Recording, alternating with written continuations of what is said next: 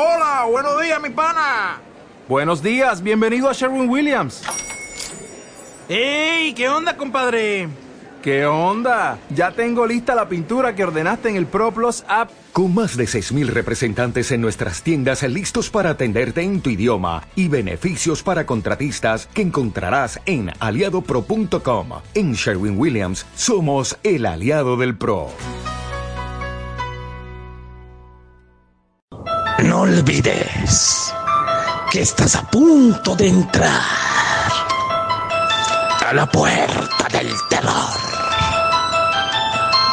Relatos, mitos y leyendas, historias de fantasmas que aparecen. Y una vez hayas cruzado esa puerta, entrarás a la ciudad paranormal. Todos los viernes, de 9 a 10 de la noche, dirige y conduce Ricardo Ortiz a través de la ciudad radio. Ha ha ha ha ha ha ha ha ha ha ha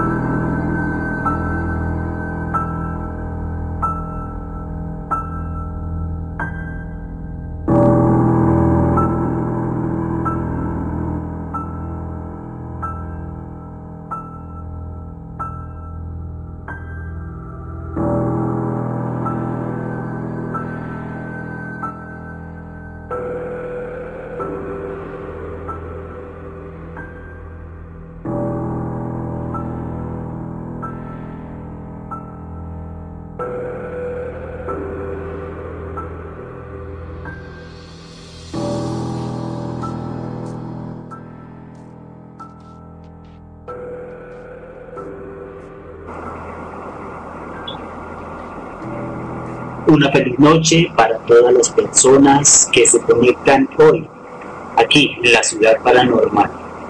Viernes 22 de enero del 2021, por favor. Por fin se acabó este 2020, pero seguimos confinados, seguimos con este virus azotando la humanidad. Bueno, hacemos de tripas corazón y estamos aquí para acompañarlos en este primer programa de este 2021. Muy contentos nuevamente de volver aquí a la ciudad paranormal. Bogotá está haciendo un poquito frío, tenemos 19 grados centígrados, tenemos una probabilidad de precipitación del 20%, una humedad del 85% y tenemos un viento que está corriendo más o menos 5 kilómetros por hora.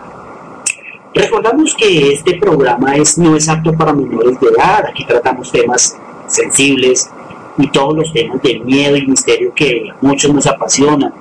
Les recuerdo que nos escuchan por www.laciudadradio.com.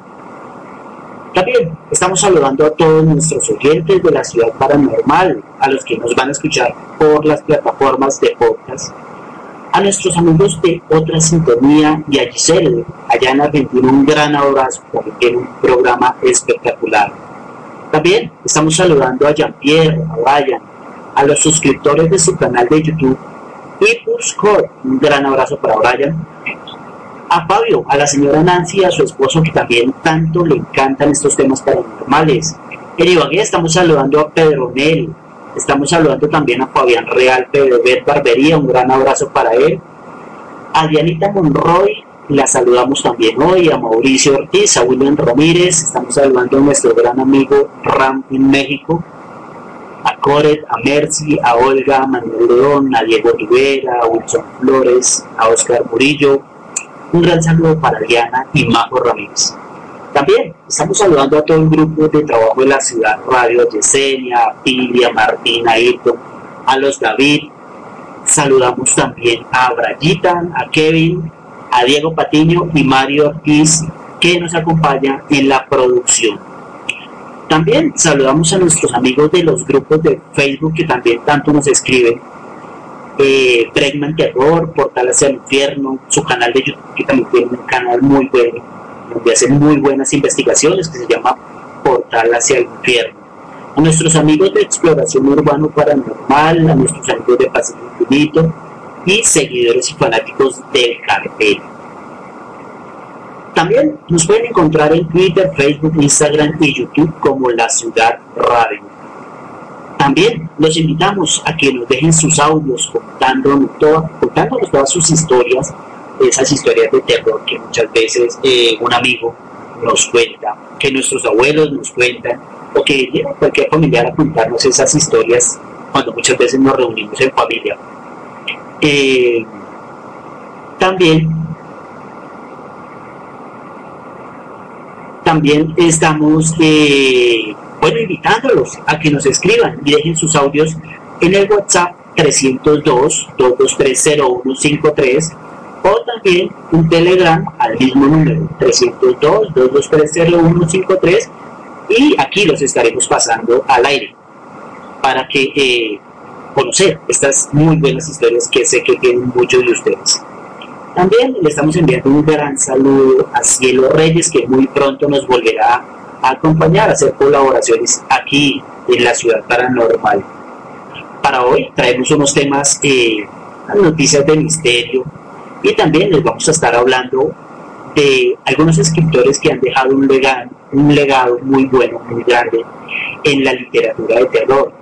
Además, para eso pues traemos un gran invitado que nos va a contar también un poco sobre especialmente sobre un gran escritor eh, de esta literatura de terror que muchas veces eh, nos ha apasionado y que nos ha gustado muchísimo y que además ha sido se han basado en esta en este libro en estos cuentos para hacer eh, pues grandes series de televisión. Pero bueno vamos a empezar entonces con estas noticias del misterio que muchas veces la televisión, los noticieros no, no les interesa conocer, pero que para el desarrollo del ser humano eh, son muy importantes. Eh, y a nosotros, sobre todo los que nos gustan estos temas de misterio y de terror, eh, pues es muy interesante escucharlas y conocerlas. Muchos han especulado sobre si Messi, Messi recordemos que es el famoso monstruo del lago Ness, se dice que era un dinosaurio, pero es una teoría de un investigador. Apunta a que este es otro animal y sobre todo que fue un animal de la edad de hielo. La teoría la presentó Henry Bauer, profesor del Instituto Politécnico de Virginia y también profesor de la Universidad Estatal. Según él, asegura que Messi no solo es real, sino que además podría haber varios y tratarse de una variedad de tortuga marina que todavía no ha sido descubierta. En realidad se trataría de la evolución de antiguas tortugas marinas que hubieran quedado atrapadas en el lago cuando las retrocedieron, cuando, las aguas retrocedieron en la última edad de hielo. La mayoría de las teorías relacionan el monstruo del lago Ness como un dinosaurio, muchas veces lo han comparado con, con un plesiosauro, que eran estos animales que tenían eh, cuellos largos, y eh, sobre todo los marinos, ¿no? Ya sabemos que pues, extintos, pero eh, definitivamente es muy difícil de creer debido a la rareza de los avistamientos en superficie y mucho menos si se tiene en cuenta que se han tenido avistamientos pues, muy ocasionales, sobre todo en tierra. Igual esto lo explica el profesor para sacar su teoría de que se tratase de tortugas marinas.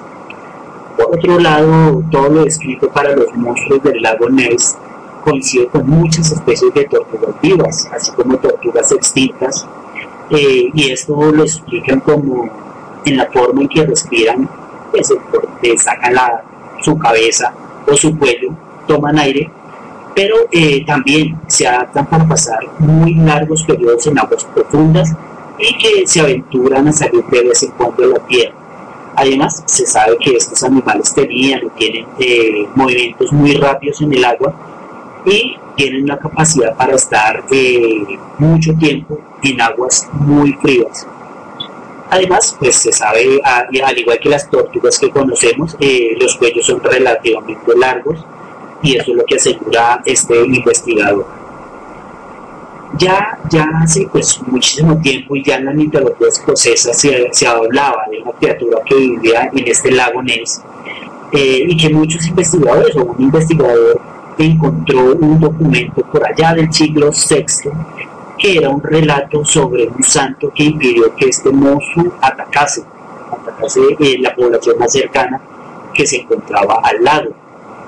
Eh, ese mismo año eh, se dice que, hubo, que hubieron bastantes avistamientos de, este animal, pero pues realmente no era muy difícil tener cómo demostrar que se había visto este monstruo.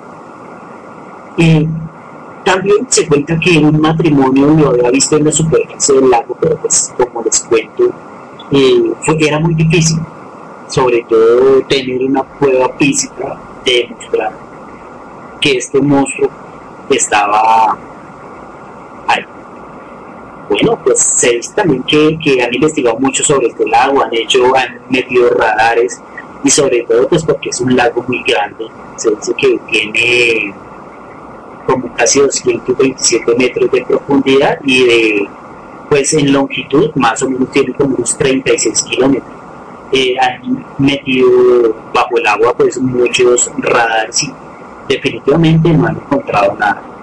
Esperemos que Nessie alguna vez o algún día se pueda mostrar y, lo, y tengamos la posibilidad de de realmente saber qué animal es. Bueno, es otra de las noticias que, nos encontramos por ahí en este mundo paranormal, este mundo que no deja de sorprendernos y sobre todo cómo avanza la tecnología, pues déjenme contarles que científicos de Harvard abren la puerta al material genético como medio para almacenar información, como si fuera una memoria USB como si fuera un disco de CD.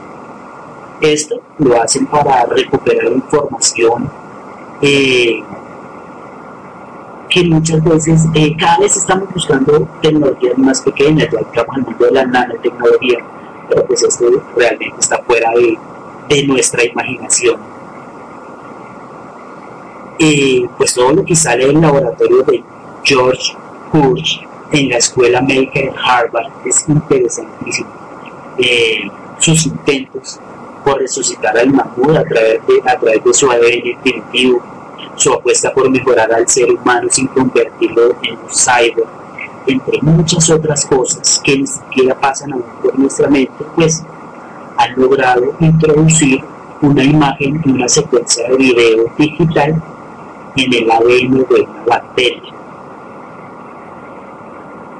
La secuencia corresponde a una de las primeras películas de la historia filmada por Ian Weber allá de 1878 y que muestra un jinete galopando sobre un caballo. Bueno, en resumen, de todo esto que les he dicho, eh, es un GIF microscópico y lo han acoplado a una bacteria. Una vez insertada en el código genético bacteriano, la información puede recuperarse secuenciando el genoma y reconstruyendo el código de píxeles. Hasta el momento han demostrado una precisión del 90% en esta tarea. Pues yo creo que el 90% es un avance gigantesco. Eh, que puede que este 10% que haga falta eh, se mueva un poquito, pero el avance es gigantesco y eso lo podemos eh, pues ver este trabajo lo que nos están mostrando, que esto apareció esta semana en las páginas de una revista muy importante científica que se llama Nacho, abre la puerta a un futuro tan ilusionante pues, como inquietante, eh, pues el almacenamiento de cantidades importantes de datos digitales dentro de células vivas eso es como en un gran mesal poder almacenar todos los libros clásicos de la humanidad. Ustedes se pueden imaginar eso. Es impresionante. Se podría hacer que la descendencia de este organismo vivo, donde se ha almacenado esta información, se pueda perpetuar. ¿Qué quiere decir esto? Imaginemos que tenemos almacenadas películas en nuestro ADN. Y pues al nosotros tener hijos, esas películas permanecerían almacenadas en el ADN de ellos. Y pues esto lo han podido lograr con una técnica llamada CRISPR, que es más o menos como copy-paste, cortando y pegando pero genes. Imaginemos nosotros un futuro donde toda la información humana esté en nuestras células. Ya podemos tener internet y muchas, muchas, muchas otras cosas en nuestras células. Bueno, el mundo avanza, el futuro cada vez es más incierto para nosotros, no sabemos todo lo que, lo que está por inventar y por lo que está por llegar a, nosotros. Eh, también otra, otra noticia que nos sorprendió este inicio del 2021 fue los documentos desclasificados de la CIA sobre ovnis. Y eh, a principios de este mes, una noticia de una, novela de ciencia ficción realmente, eh, sobre todo pues porque al salir de, una de las eh, una de las yo creo una de las fuentes más creíbles depende cómo lo miremos salir de un gobierno de Estados Unidos sobre todo de la CIA pues es realmente sorprendente pero pues no sabemos también qué, trae este tema para, para ser creíble o no este tema sobre los hombres. Bueno, les voy a resumir un poquito esta noticia. La CIA desclasificó cientos de documentos que revelan detalles de investigaciones oficiales que Estados Unidos adelantó durante 70 años sobre el fenómeno ovni este tesoro de documentos relacionados con avistamientos de los llamados objetos voladores no identificados, yo creo que aviva la emoción entre los que pues que, queremos creer en extraterrestres y también en la frustración o que nos frustremos entre los que quieren encontrar realmente pruebas de que ellos existen. Esta publicación de los archivos es posiblemente gracias a The Black Bow, que es un sitio web creado como un centro de intercambio de archivos gubernamentales relacionados con ovnis. En esa web se puede excavar a través de un enorme volumen de documentos desclasificados, estos proporcionados por la CIA y que han recogido sobre, objetos, sobre estos objetos voladores a lo largo de todos los años. Se dice que los han tenido más de 70 años. Y esta nueva divulgación asciende a más de 2.700 páginas de documentos escaneados sobre fenómenos aéreos no identificados y pues la CIA afirmó que ahora han proporcionado toda la información sobre estos objetos. O sea, entonces ellos están diciendo, tenemos estos, tenemos solamente 2.700 eh, páginas que no lo creería yo. Eh, pero bueno, eso fue lo que entregaron y por algo se empieza a descubrir o esta verdad o este mito. Realmente, personalmente, yo creo mucho en bueno, estos objetos porque realmente los he visto, pero no sabemos realmente quién los pilotea, si son eh, extraterrestres o realmente sea tecnología eh, terrestre. Entonces esperemos, esperemos que también, bueno, que lo que ellos publicaron realmente fueron unas fotocopias, tienen tachones eh, y realmente están muy, muy mal estos documentos. Eh, pues, creo que es un poco triste que no den a conocer eh, lo que han investigado sobre este tema, porque ya es algo casi de dominio popular y que cada día más gente tiene avistamientos y tiene encuentros con, con estos objetos. Bueno, también pues aquí ya terminamos las noticias que tenemos del misterio y que en el mundo están sorprendiendo cada vez más y que por muchos motivos la bueno los noticieros o los medios eh, no los dan a conocer. No sé si es porque no les interesa o porque se los prohíben no sabemos pero pues realmente son temas muy interesantes. Para hoy eh, les traigo un invitado muy especial eh, me alegra mucho tenerlo aquí porque es una persona que ha leído bastante y sobre todo el tema que traemos hoy, el segundo tema, que es el legado en la literatura del terror. Eh, le damos la bienvenida a Brian Trujillo. Brian, muy buenas noches, ¿cómo estás? Muy buenas noches para ti, para todo el mundo, un gusto estar en este programa. Ricardo, muchas gracias por la invitación. Bueno, Brian, pues muy contento de tenerlo aquí en la ciudad paranormal y sobre todo pues para hablar de estos temas tan apasionantes, eh, sobre todo de, estos libros que, que tanta fascinación nos, nos dan y que realmente son fascinantes. Pero pues, Brian, eh, tú me has contado que también han tenido muchas historias, o han tenido historias eh, paranormales en tu familia, en tus abuelitos, tus familiares te han contado muchas historias muy interesantes. Eh, quisiera que, pues, que nos hablaras un poquito sobre este tema. Sí, claro, por mí no hay ningún tipo de problema. Bueno, eh, invito a todos los oyentes a que pregunten a, a, cada uno de sus familiares acerca de estas historias. Pueden llevarse una gran sorpresa al darse cuenta de las increíbles historias que pueden tener los abuelos o simplemente pasar un, rato agradable con ellos. Una de las historias más pronunciadas, más conocidas en la parte donde yo vengo, específicamente de Boyacá, es acerca de las brujas. Muchos de mis, eh, mis abuelos, mis familiares han tenido encuentros con este tipo como de seres, evidentemente pues con ese toque de, de, de miedo, de, de sorpresa que a cada uno le da. Comenzamos con la primera historia. Eh, me narra mi tío. Me cuenta que uno de los encuentros que tuvo con esta bruja fue cuando nació mi primo pequeño.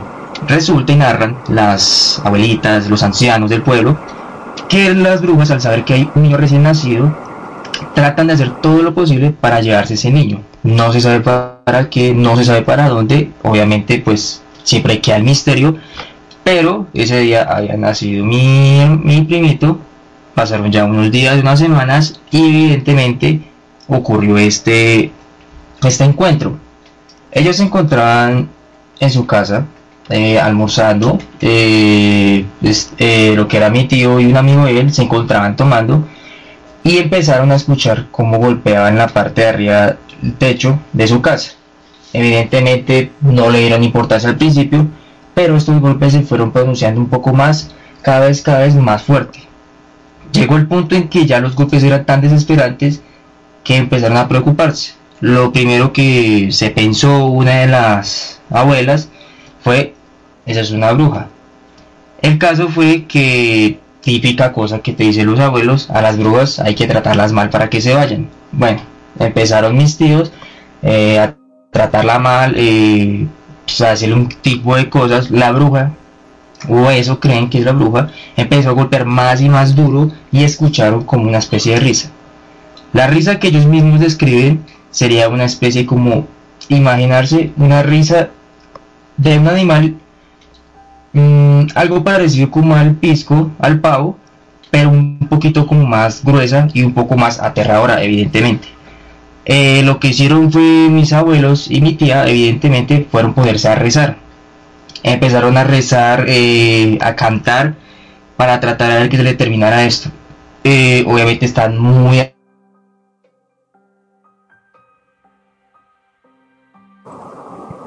Bueno, Brian, pues Sí, verdad. Pues, el, el golpeteo paró, no se escucharon más risas y todo el mundo quedó como tranquilo. Obviamente, pues mi tío quería salir a verificar, obviamente no lo dejaron salir y cuentan que al otro día lo único que captaron fue como si hubieran pisadas alrededor de la casa. Ellos tienen como una especie de huerto, ese huerto parecía como si estuviera pisado y como si alguien hubiera arrancado algunas hierbas. Obviamente pues llamaron a un cura, el cura fue al pueblo, les bendijo la casa y e inmediatamente fueron y bautizaron a mi primito. Esa es una de las historias que tengo. No sé tú qué opinas, Ricardo. Pues Brian, es una de las historias eh, muy populares aquí en Colombia. Yo creo que eh, en todas partes de, Colombia se, se, tienen historias de pues, cuentos de brujas y todo este tema que realmente a mí me han pasado pues algunas eh, experiencias eh, con este tema, pero realmente no sé si es una bruja, porque eh, muchas veces se confunden, se confunde, pues se dice que, que las brujas se pueden transformar en animales, en piscos, pero yo sí he tenido muchas pues, experiencias con, pues, con este tema. Realmente no sé si sea una bruja o no, pero han sido historias muy fuertes. Eh, pero realmente tus tíos o tus abuelitos no pudieron coger hasta esta bruja, no pudieron ver el animal así cerca o de frente, Brian. Eh, esto será algo curioso, eh, no, mucha gente lo catalogará como ficción, que no van a creer, pero un tío narra que se vio con una, que se encontró con una. Esa era la siguiente historia que te quería contar. Bueno, esperemos un momentico, todavía no nos adelantemos con esta otra historia, pero entonces eh, yo creo que eh, las historias de brujas es una de las más populares que conocemos aquí en Colombia, eh, sobre todo por allá en el Huila, hay un pueblo donde le hacen como un homenaje a las brujas. No sé si, si lo conoces o lo has escuchado, Brian. Eh, tenía claro que sí, que hacen homenajes a las brujas, pero no sabía en qué parte más o menos era. Es algo muy curioso lo que me estás contando. Bueno, eh, este pueblo se me está eh, escapando en este momento, no recuerdo cómo se llama, eh, pero queda, sé que queda en el Huila, y es un pueblo donde pues realmente se dice que, que es la cuna de, de las brujas. Eh, allí en el parque pues tienen estatuas de brujas, hay una bruja dibujada eh, creo que en el centro del parque, eh, en casas hay muchas estatuas de brujas y pues ya te podrás imaginar por qué será. también una vez nos asustaron con unos amigos que nos fuimos por allá supuestamente para el campo. Eh, y íbamos varios y se nos apareció una señora y eso se transformó horrible y nos persiguió. Afortunadamente, pues, o sea, cada uno cuenta las historias y los demás, pues, eh, pueda que lo crean o no lo crean, pero son las historias que, que uno vive y las cuenta porque le pasaron a uno, ¿cierto? En estos temas yo creo que cada uno eh, saca sus conclusiones y como dice el cuento, el que vive, el que lo vive es el que lo, que lo siente, ¿cierto? Sí, eh, y ese es el factor, eh, discúlpame, ese es lo bueno de esas historias, porque siempre queda ese misterio, eso de será mentira, será verdad, y es algo como que impulsa a la persona a investigar un poco más sobre ese tema. Sí, Ryan, lo curioso de estos temas con brujas es que en las ciudades es muy poco o casi nada lo que se habla con de, este tema, del tema de brujas en las ciudades. Casi uno nunca escucha, o es que vi una bruja, eh, me asustó una bruja, sino se da más que todos en el campo. Tú de pronto eh, tienes alguna idea por qué o, qué piensas sobre esto. Eh, bueno, según lo que yo creo, obviamente, pues en el campo eh, está siempre ese factor de que las casas están un poco distanciadas de la otra. Eh, la otra cosa es que la señal es muy... no hay casi contacto, digamos, con la gente de la ciudad. Y evidentemente la gente todos eh, mm, son muy creyentes. Algo que para, para estos seres es algo importante, estar lejos de cualquier tipo de contacto y como más accesible a lo que es al pueblo, por decirlo de alguna forma. Se tiene un dicho o se dice, no sé, de cuentos de niños, digamos. Eh, se decía que las brujas eran la novia del diablo. ¿Tú qué opinas de esto, Brian? En cierto punto se podría decir que sí, eh, digamos, practican sus magias, sus magias negras, toda esta cuestión, pues directamente hay que hacer ese contacto con lo que es esa fuerte maligna. Eh, se podría decir que sí, se podrían ofrecer algo, lo que se podría decir a este diablo, o tienen contacto con él directamente.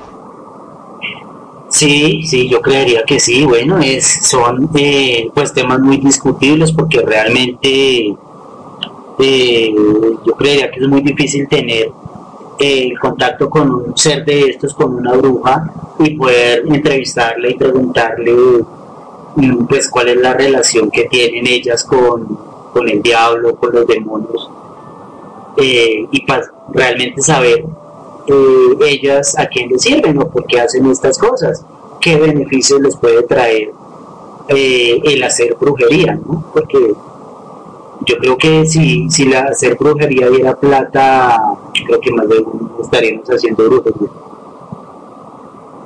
Sí, correcto. Eh, una curiosidad me parece pues rara es la cuestión de que tú recibes el volantico que dice brujo guajiro tú te dices, pues si es brujo, ¿por qué razón está haciendo ese tipo, digamos, de trabajos? Y pues no hace algo para ganar un poco más de dinero él con sus magias o algo. O sea, es algo que me parece muy curioso. No, totalmente de acuerdo, totalmente de acuerdo, Brian, porque eh, uno se encuentra en muchos volantes o, o avisos, tanto en el periódico y eso, que le damos el número de chance para que se lo gane, que le damos el número de la lotería, que mejor dicho, que va a conseguir plata, ellos porque no lo han hecho. ¿Será una farsa o será, bueno, para timar a la gente? Es una de las cosas que yo tampoco he entendido muy bien. Correcto, sí, eso es algo muy extraño, la verdad. Y pues se podría decir, en mi punto de vista, claro, que no todo el mundo tiene ese esa por decirlo así de esta forma, esa chispa de brujo. Porque digamos, yo podría fácilmente poner mi negocio, decir que soy brujo y recetarle dos, tres hierbas y decirle con eso usted atrae el amor de su vida. Pero si nunca tiene efecto o si nunca practiqué ningún tipo de esa magia, entonces ¿qué resultado voy a tener? Correcto, sí, correcto, tienes toda la Pero bueno, desde alguna vez tuvimos aquí un programa, hicimos un programa sobre brujas eh, con una amiga que hace colaboraciones con nosotros aquí en la ciudad paranormal y realmente fue un debate muy chévere.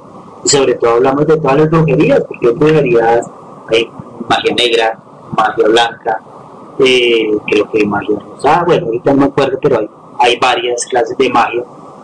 Y pues realmente no sé si todas son malas Sí, ese tipo de temas eh, son curiosos para, para leer, para escribir, para lo que, mejor dicho, se puede hacer. Y son temas que en verdad llaman mucho la atención. Obviamente es ese factor de misterio, de saber si es verdad, si es mentira. Porque digamos, tú ponte en los zapatos de alguien que sea ateo. Obviamente él no va a creer en ese tipo de cosas. Y tú le dices, no, él es bruja. Él obviamente va a pedir, bueno, si es bruja, pues demuéstramelo pero si llega una persona religiosa y le dice, no, la señora que está acá es bruja, lo primero que va a hacer es echarse la bendición y, y rezar. Lo primero que hace, sin saber siquiera si es bruja sí, o, o, es un, o es un simple cuento. Correcto, correcto, Brian. Bueno, vamos a escuchar entonces el segundo relato que tienes hoy para nosotros. Ok, ok. Bueno, eh, uno de nuestros familiares cuenta, eh, como es bien sabido, eh, la gente de Boyacá tiene sus fiestas, invitan a todo el mundo, a toda la vereda, son fiestas conmemorativas, fiestas muy divertidas. no sé si Ricardo has estado en un tipo de esas fiestas. no, fiestas así de campo y eso, no, he estado fiestas como en San Juan, San Pedro, eh, por ahí más o menos. Pero así fiestas en campo, no, nunca he tenido la oportunidad. Bueno, si tienes la oportunidad, te invito. Son fiestas muy movidas, muy divertidas, de muy buen ambiente. Y bueno, no está de más por probarlas. bueno, resulta que este día eh, mis tíos, mis abuelas se fueron a la fiesta. Imagínate que es una distancia entre decir el centro al norte. Una distancia de esa forma. Listo, ok, correcto. Entonces, eh, uno de mis tíos, eh, cuando ya eran horas de la madrugada prácticamente, obviamente era estaba de noche todavía, decidió caminar al punto donde lo recogían, se fue solo. Mis tíos venían atrás y ya venían tomados, ese es un factor obviamente, y pues él narra cuenta que había una señora encorvada con su bastón, con una bolsa en la mano, caminando sola. Pues lo primero que él piensa es quién será, porque obviamente pues todo el mundo allá se conoce.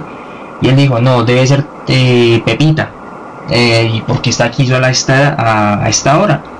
Lo que él hizo fue alcanzarla como para brindarle esa, esa ayuda de llevarla a su casa o, o, acercarla por lo menos. Pues eran altas horas de la noche y pues ya era una persona de avanzada edad. Eh, se acercó a ella, le tocó el hombro y al darle la vuelta, lo que él nos narra, nos cuenta, es que era una persona tan tan fea que el cuerpo automáticamente se le quedó tieso, no se podía mover, sentía simplemente los ojos le miraban la cara a ella y como que alrededor no sentía nada, todo el cuerpo, todo, todo, todo, prácticamente todo congelado. Él dijo que sentía como si alguien estuviera apretando el pecho y entre más tiempo duraba mirándola, más, tiempo, más le dolía el pecho. Él nos narra que fue una experiencia muy horrible para él, pero que, mm, o sea, unos dos eh, duró viéndola. Resulta que como ya venía mi otra parte de la familia detrás de él, lo empezaron a llamar. Obviamente no contestaba, eh, sacaron las linternas y lo vieron parado en la mitad de la carretera, tieso, como si estuviera mirando como al tipo suelo. Eh, dicen que cuando vieron a mi tío lo primero que fue hacerlo mover y no, no reaccionaba. Entonces lo que hicieron fue sentarlo. A lo que él se sentó, eh, reaccionó de una y estaba prácticamente pálido y frío. Él empezó a narrarles que si encontraban a la señora con él.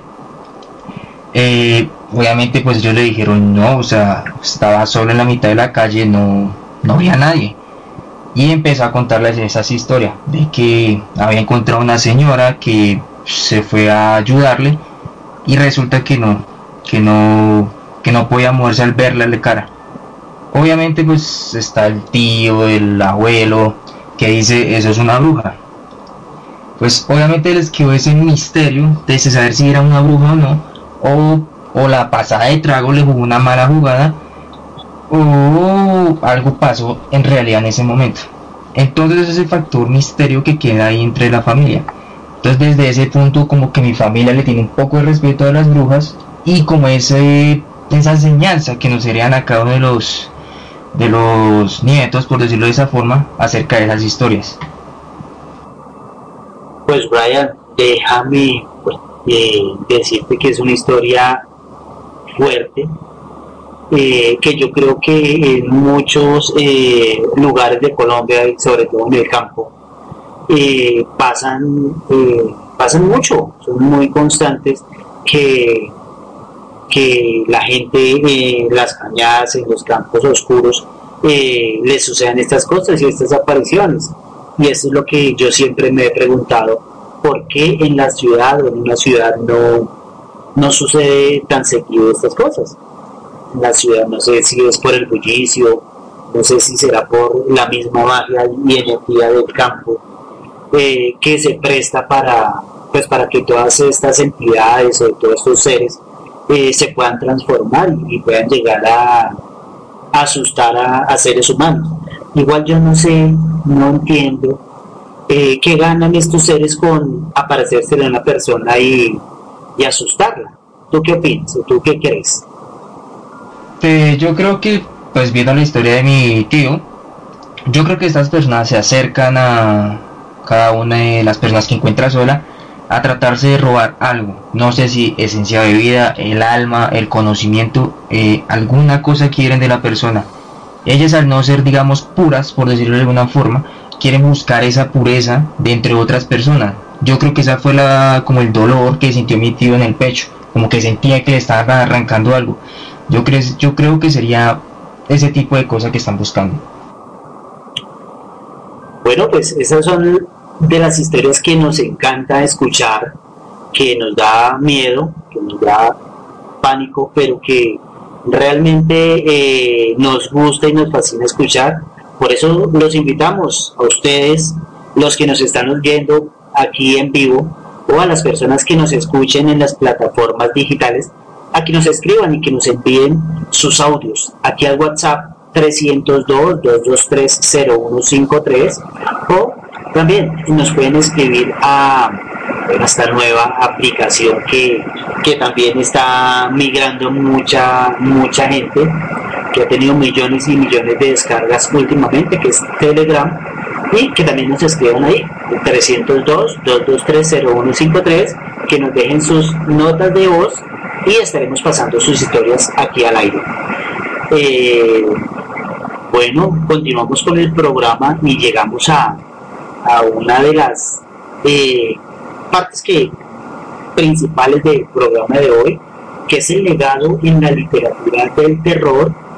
Y eh, por eso está Brian hoy acá acompañándonos y que nos va a hablar más adelante sobre un gran personaje y que ha sido referente en la literatura del terror.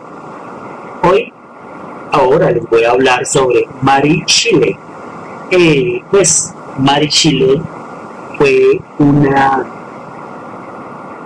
además de ser pionera en el género del terror, fue la más importante en la literatura hecha por mujeres y pues legó al mundo a la primera obra de ciencia ficción que fue Frankenstein. Por allá en 1818, eh, Mary era originaria de Londres, Inglaterra, nació el 30 de agosto de 1797 y se dedicó a la dramaturgia, al ensayo y a la redacción de biografías.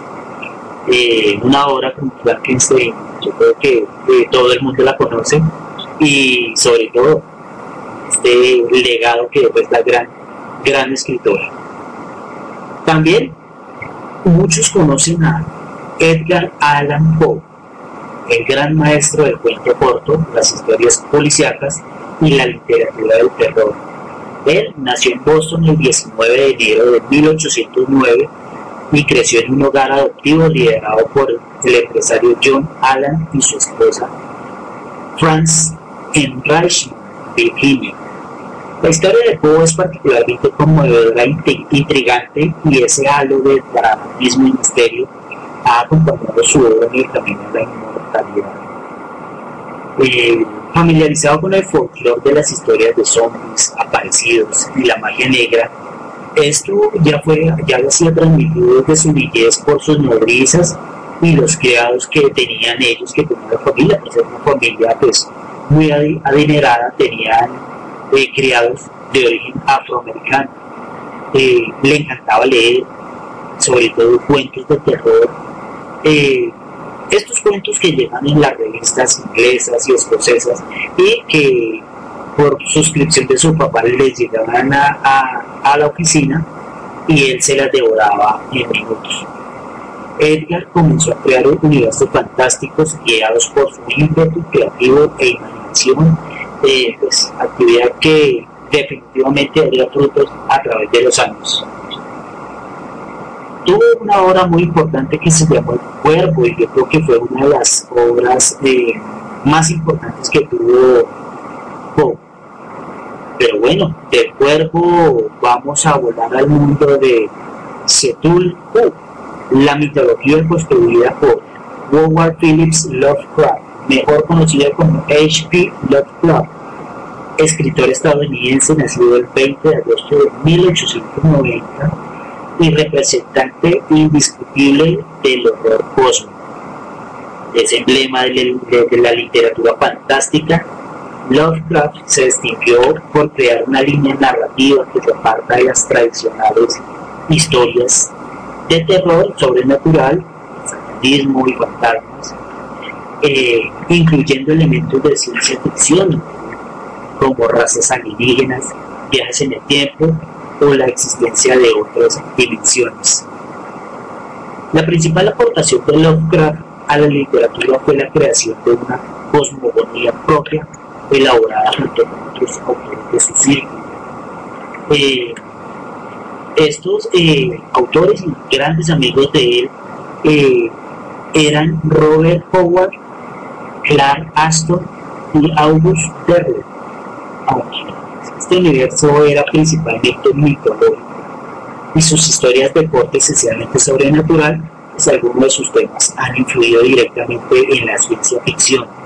Es tanto así que la productora HBO, dueña de la serie tan famosa como Juego de Tronos y otras que también han, sido eh, pues muy conocidas por todos nosotros, eh, se basó en algunos personajes de los cuentos de Lovecraft para sacar una serie eh, muy buena que se la recomendamos que se llama Lovecraft Country.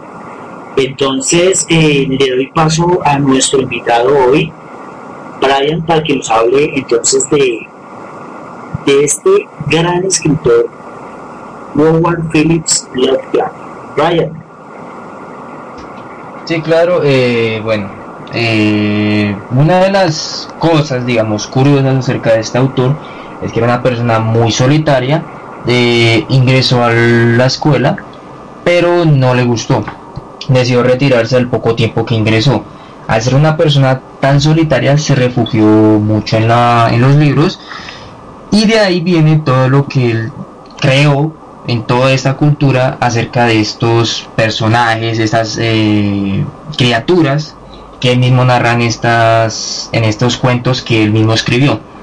Eh, otra curiosidad acerca de este autor es que él tuvo un sueño con este dios, por decirlo así de esa forma, llamado Cthulhu, que dentro de una curiosidad hay muchísimas formas de producir su nombre, pero ninguna es correcta. El mero hecho de producir el nombre, decirlo bien, eh, puede volver loco cualquier persona. Entonces no es recomendable, digamos, producirlo bien, de, decir bien el nombre por este hecho. Él narra en estos cuentos que veía a un ser gigantesco eh, con cabeza de pulpo, alas de dragón y que escupía fuego. Eh, cuenta que estuvo en una ciudadela donde todo el mundo mundo adoraron todas sus historias. No sé si has escuchado alguna de ellas. Eh, yo sí he escuchado pues varias de ellas y he visto por ahí eh, el libro y pues realmente sí me llaman mucho la atención eh, pues realmente son muy muy interesantes y sobre todo la imaginación que pudo tener Lovecraft al, al empezar a escribir estos estos cuentos sobre todo eh, pues hablar de extraterrestres, de viajes en el tiempo. Entonces eh, es muy, muy apasionante y muy interesante este libro. Sí, correcto. Eso eh, invita a todos nuestros oyentes que si tienen la oportunidad lean este excelente autor. créanme, si les gusta el género de terror, este autor es perfecto para ustedes eh, lees una página, automáticamente quieres leer la siguiente página, muy recomendado. Eh, yo era una de las pocas personas de que no, no trataba mucho de ese tema, pero al leer este libro me empezó a interesar mucho más ese tema y es algo que, que podría decir que me gustó, eh, vale muchísimo la pena leer. Brian, uno de los, bueno, libros o de los personajes eh, que me ha llamado mucho la atención es este, eh, bueno, esta palabra, no sé, tú me puedes explicar un poquito más, el Necronomicon, ¿qué es? ¿Es un libro? ¿Es un personaje? ¿Qué es? Eh, ok, correcto. El Necronomicon, eh, catalogado como el libro más nefasto que se haya creado en las historias de Lovecraft eh, se dice que es el libro de los muertos, el libro de los espíritus y el libro de las pesadillas. Te voy a narrar un poco acerca de esa historia. Eh, principalmente este libro se llamaba, se llamaba, tenía el nombre, no se llamaba, no se llamaba Necronomicon, sino que se llamaba Al Asiel, que fue escrita por Abdul al que es eh, indio, como lo dice el nombre prácticamente, y narran las personas eh, que este loco, lo este loco genio, como lo, descartan, eh, lo dicen algunos, era una de las personas más alejadas y que practicaba magia negra.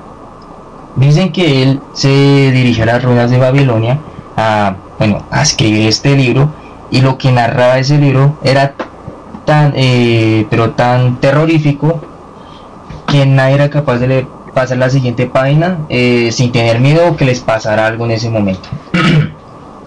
este, autor, este autor se llamaba eh, Abdul, eh, narraba que mientras se encontraba recorriendo estas ruinas, encontró seres dimensionales gigantescos que él ni siquiera puede describir.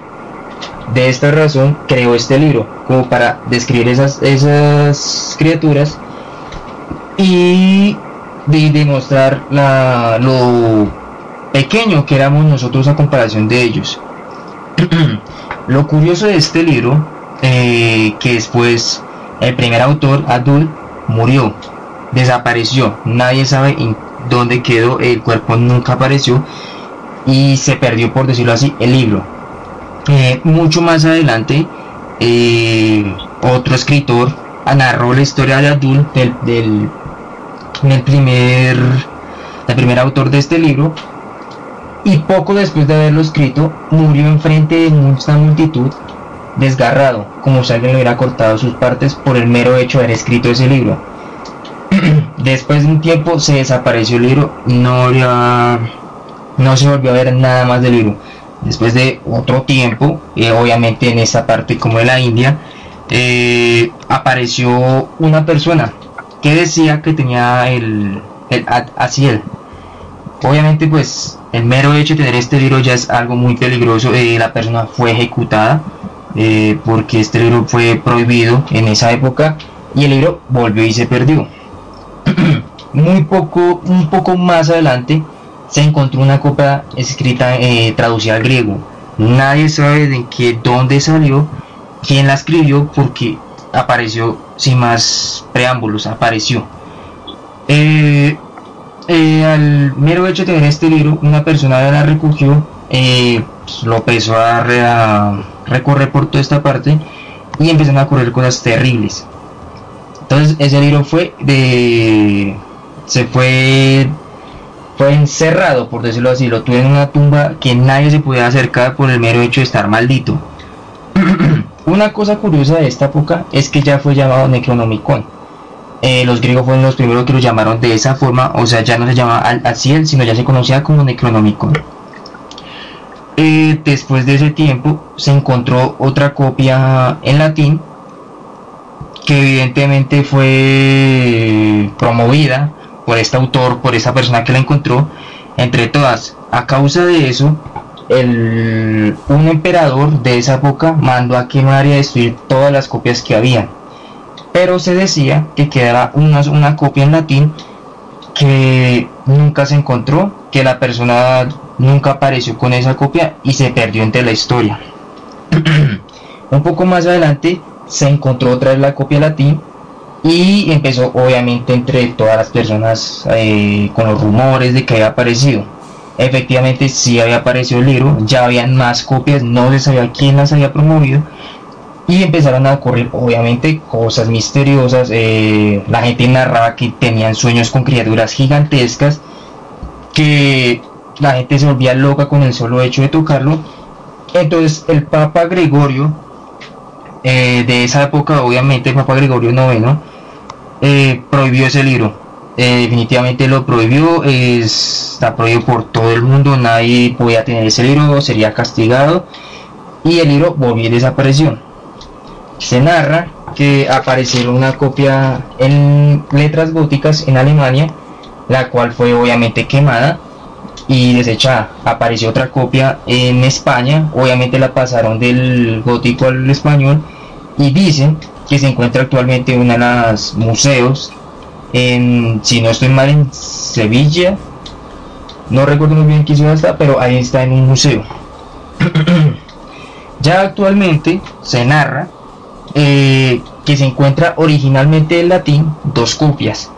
De esas dos copias, una la tiene una familia adinerada que desapareció, no se supo más de esa familia, y una secta, una secta desconocida. No se sabe qué tipo de secta será, de dónde será, pero tienen una copia en latín. Y se narra eh, que ya más adelante eh, hay una copia acá en, Buenos Aires, hay una copia, en Harvard hay otra copia, en España hay una, en Alemania encontraron una copia en latín, obviamente la traducieron, pero nadie, nadie está seguro de que si el libro está maldito o es historia, porque nadie ha tenido, digamos, esa valentía de abrir ese libro. Entonces, digamos, es una historia muy, o sea, muy interesante, obviamente el factor misterio, que te, que te deja preguntando, o sea, un libro tan peligroso, ¿por qué no está guardado? ¿Por qué no está destruido? ¿Por qué guardan una de esas copias? Entonces ese morbo que le queda a cada persona diciendo, ¿será verdad lo del libro? Eh, ¿Será mentira? dentro de, dentro de este universo de Lovecraft es uno de los eh, causantes de la locura de más de uno de los personajes. Claro, Brian, eh, ¿se tiene conocimiento de qué, qué cosas horrorosas fueron las que sucedieron? ¿O solamente está eh, las palabras que dijeron? Pasaron cosas horribles y no más, pero no se sabe qué fue, o si sí se sabe. Según las personas que narran la historia, dicen que tienen pesadillas. El mero hecho de tú tocar el libro te vuelves loco. Porque empiezas a tener pesadillas con este, con este dios que yo te dije, con Cthulhu. Y con el otro dios que va a mano con el llamado yog Tienen pesadillas con ellos eh, de las personas que narran esto dentro del libro. Eh, narran esta historia. Que encuentran ciudadelas gigantescas como las personas no son nada y se vuelven locas, tienen, pierden la locura. También se narra que el segundo autor, el que trató de narrar la historia de este libro, murió decapitado, o sea, descuartizado, enfrente de todo el mundo. Entonces, desde, desde ese momento quiero morir a esa persona, eh, se le tuvo un respeto mucho, eh, se le tuvo un respeto al libro. Digamos, por esa razón la gente como que dice, pasa esto, esto, esto, pero no es tan segura si es verdad. Digamos, es como un cuento que se lleva a través de los años. Sí, esta persona eh, resultó descuartizada o, no sé, eh, algo, no sé, invisible, lo cogió y lo descuartizó delante de la gente, o se sabe algo sobre esto. Sí, eh, dentro de la historia se narra que el hombre estaba presentando su libro en una plaza y que apareció una criatura roja con muchos tentáculos y lo descuartizó enfrente de todos. O sea, como que esa fue la, mm, la evidencia de que el libro estaba maldito. Desde ese tiempo se empezó a prohibir ese libro. Ah, bueno, que no, pues interesantísimo este tema. Eh, Lovecraft, ¿cómo, ¿cómo murió? ¿Murió de forma natural o no se supo cómo murió? Cuéntanos un poquito, Brian. Eh, sí se supo cómo murió, eh, una pena cómo murió porque pues obviamente era autor, al vivir solo eh, tuvo que enfrentarse a la vida prácticamente solo ya a una avanzada edad, escribió sus libros, pero la cuestión de sus libros es que se volvieron famosos después que él murió. Las condiciones en que él murió fue eh, de viejo en una silla de ruedas en un alquiler que él tenía. Murió de un cáncer y ahí se perdió, digamos, por decirlo así, este maestro de la, de la literatura de terror. Sí, muy triste y como ha pasado en muchos, eh, muchas circunstancias y a muchos autores, eh, pues muy importantes, definitivamente muchos han muerto en la pobreza y sin ni siquiera imaginarse que lo que han escrito sean grandes obras eh, literarias en un futuro. Sí, más de un autor le ha pasado eso de que tiene la, eh, tiene la mala suerte de digamos de que sus obras no sean conocidas después de muerto. Entonces eso es como un eso es algo muy triste para cualquier autor, la verdad. Claro. Brian, ¿tenemos eh, algún otro cuento de Lovecraft para ir cerrando ya el programa de hoy? Eh, sí, claro, pero como ya le dije a nuestros oyentes, si tienen la oportunidad de leer el libro, leanlo. Muy interesante, tiene mucho más historias más interesantes y no pierden a leyenda clérigo malvado. Todo el mundo conoce al clérigo, eh, la persona de Dios, la que está en la iglesia, el que te ayuda, el que habla de Dios. Bueno, eh, en esta historia narra la historia de una persona que viene a investigar la muerte de un clérigo. No se sabe cómo murió, simplemente la persona desapareció y lo primero que hizo fue evidentemente donde él estaba como viviendo en esa iglesia. Nos narra la historia del hombre que va a investigar acerca de eso y listo. Se encuentra al, por decirlo así, jefe de ellos y sí, le dice, eh, sí, él murió de esto, no encontramos el cuerpo y era una persona así, así, así, eh, muy inteligente, muy capaz, le gustaba leer, pero nunca encontramos nada. Me, eh, pues, obviamente al protagonista le interesó mucho la historia y bueno, decidió. Lo primero que hizo el jefe eh, fue mostrarle el cuarto donde él estaba viviendo. Eh, nos narra la historia de cómo el hombre subió y lo primero que vio dentro de ese cuarto fueron dos bibliotecas. Eh, en ese momento el jefe, el hombre ya de avanzada edad, le dijo que por favor no tocara nada, que dejara todo como estaba, que pasaban cosas muy raras en este cuarto, que por favor no tocara nada y que no se demorara mucho, y no se demorara mucho porque pues ya era de noche y era peligroso, por decirlo así. bueno, eh, dejó al hombre solo en el cuarto y decidió el, jefe bajó. Listo. Eh, nuestro protagonista lo primero que en esas bibliotecas es una historia narrativa de cuentos, de orígenes, de teorías. y en la otra biblioteca encontró eh, brujería, magias. Listo. siguió mirando, observaba el cuarto, nos detalla el cómo es el cuarto, quiero algo abandonado, pero con ese toque, con ese toque místico de oscuridad que ofrecía ese, que ofrecía ese cuarto. Listo. El hombre, pues evidentemente al estar investigando acerca de este tema, pues tocó unas cosas. Él al tocar específicamente un mechero que había en una mesita, sentían, sentía como las ventanas se le abrieron y la parte de atrás, cuando él se dio cuenta, encontró una persona. Estaba detrás de él. Lo, primero que hizo fue detallarla. Dice que una persona alta, morena, de unos 30 años, eh, con un corte muy bien definido, una barba bien rasurada y con una sonrisa extraña, por decirlo así. Él creía que era una persona, pues de ahí, de ese clérigo, que era de esa parte de esa iglesia, y pues, no le dio mucha importancia hasta que el hombre decidió coger los libros de la biblioteca y empezar a que meterlos en una chimenea, la cual previamente ya estaba encendida.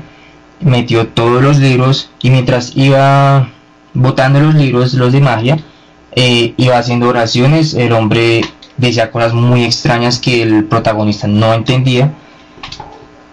Eh, lo primero que hizo fue preguntarle quién era o qué necesitaba. El hombre no le respondió, siguió quemándolo Dios, hasta que el hombre se percató que él estaba, en nuestro protagonista ya estaba en medio de la, del cuarto.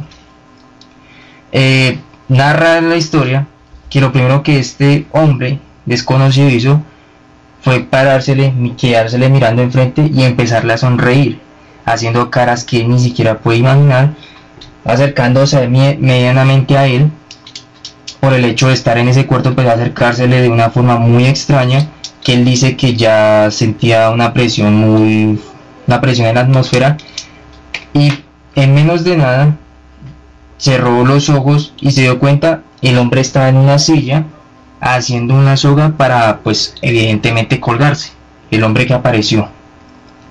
Él narra que no tuvo idea por qué hizo eso en qué momento lo hizo y cómo lo hizo Después de esto el hombre trató, nuestro protagonista trató de empujar a este hombre que quería suicidarse, de, de percatarlo de que no lo hiciera. El hombre al darse cuenta de esto, simplemente le sonrió, quitó la soga, quitó la silla y se le fue. O sea, como una especie de trote hacia él. Lo que él hizo fue sacar una linterna que tenía, eh, dispararle esta linterna en la cara y lo que hizo que el hombre fue que se detuviera en seco y simplemente sonriera. Y se fue, él narra, nuestro protagonista, que mediante él apuntaba con la linterna, el hombre corría, caminaba hacia atrás torpemente, hasta que llegó a un punto en la pared y desapareció. Listo, después de todo este rebusque, todo este miedo, el hombre quedó obviamente pues asustado y escuchó cómo se acercaba la gente, digamos, al cuarto. Lo primero que hicieron fue verlo a él, la gente corría despavorido, sin saber, él obviamente no tenía ni idea porque estaban corriendo, pero lo miraban a él y se iban corriendo. Entonces, solo que una persona dentro de todo ese grupo, que era el hombre, el jefe de esa iglesia, que le dijo que, que bueno, que se calmara, que lo que le iba a decir era algo duro de asimilar, pero que lo más probable es que te empezara otra vía en otro país que no fuera en ese donde se encontraban y que aceptara, aceptara como era y que se dedicara a otra cosa. Pues el hombre obviamente estaba confundido, no sabía de qué estaba hablando. Entonces lo que le dice el anciano es, eh, al fondo hay un, un espejo, por favor acércate a ese espejo y por favor mantén la calma que trataremos de ayudarte. Efectivamente el hombre se acercó a este espejo, lo primero que vio fue un hombre alto de 30 años con un corte bien definido, con una barba medio rasurar que estaba enfrente de él. Lo que nos da en conclusión, el espíritu de ese hombre que quería ahorcarse lo poseyó a él. Quiere decir que el hombre tuvo el aspecto de este clérigo, de esta aparición, toda la vida por el, por el mero hecho de haber tocado esos objetos.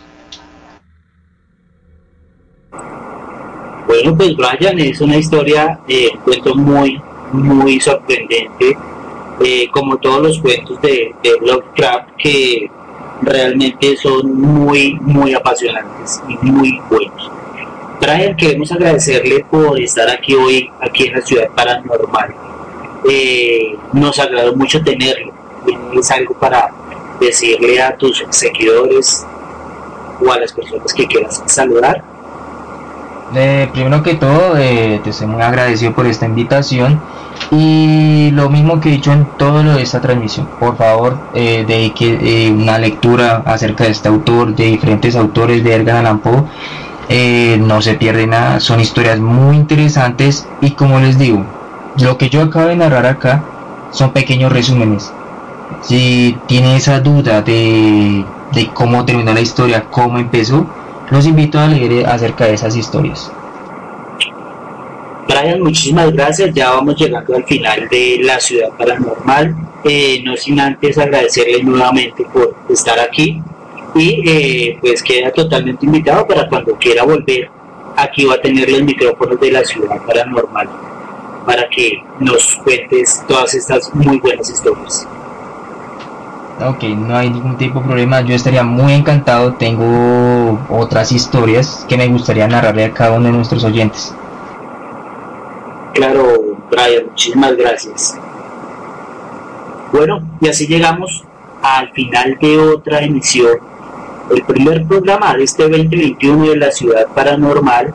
Eh, no sin antes eh, recordarles que nos pueden escribir o dejar sus notas de audio al WhatsApp 302-2230153 o también nos pueden escribir, dejar sus notas de voz en Telegram al mismo número que es el 302-2230153 donde vamos a sacar al aire todas estas historias que ustedes nos van a dejar.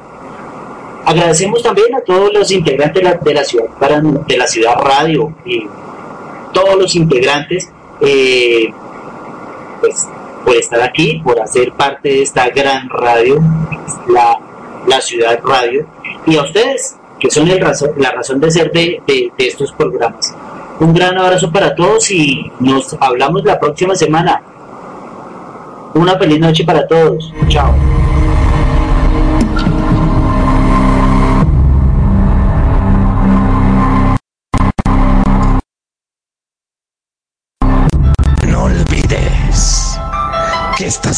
De entrar a la puerta del terror. Relatos,